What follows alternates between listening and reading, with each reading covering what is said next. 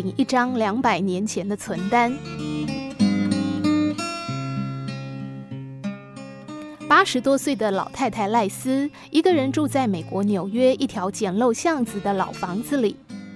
她的丈夫早在二十多年前就去世了，或许是对逝去丈夫的思念，也或许是为了打发多余的时间。二十多年里，她养成了一个奇怪的嗜好，一有空闲就翻出丈夫的遗物或擦拭他的遗像，一遍又一遍。这一折腾下来就是大半天。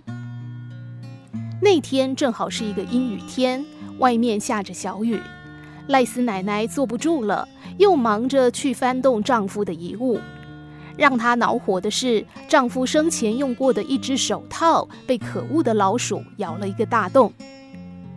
丈夫的遗物被老鼠咬了，那么老祖宗的遗物怎么可能逃过一劫呢？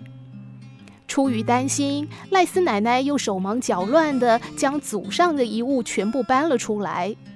查着查着，突然从一本褪了色的书里掉下一张纸。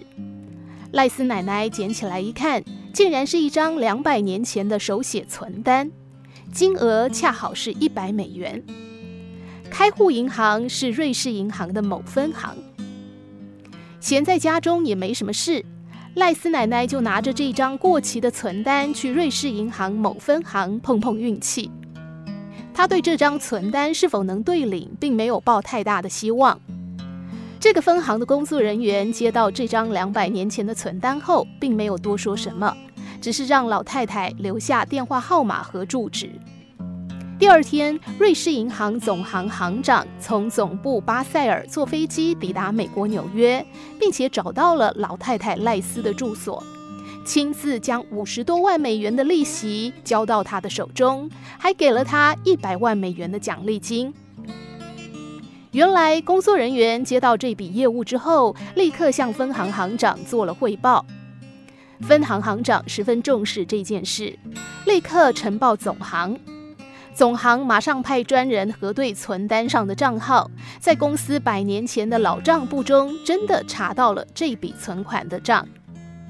总行行长说，这笔两百年前一百美元的存单是他们公司到目前为止发现前来兑领的存单当中最老的一张。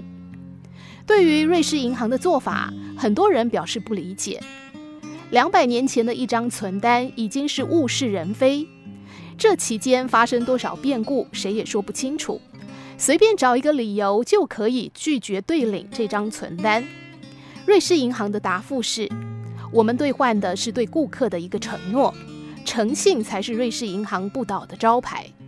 钱存在我们银行，只要地球还在，您的钱就永远不会消失。这句承诺，连同这张两百年前的手写存单，被表框展示在瑞士银行的大厅，也刻在每个瑞士银行人的心里。以付出成本和所得到的成果来计算，五十多万利息加上一百万元的奖励金，只花了一百五十万美元的广告宣传费，就能够让公司的诚信、完美形象深植人心。对于银行业者来说，真的是太值得了。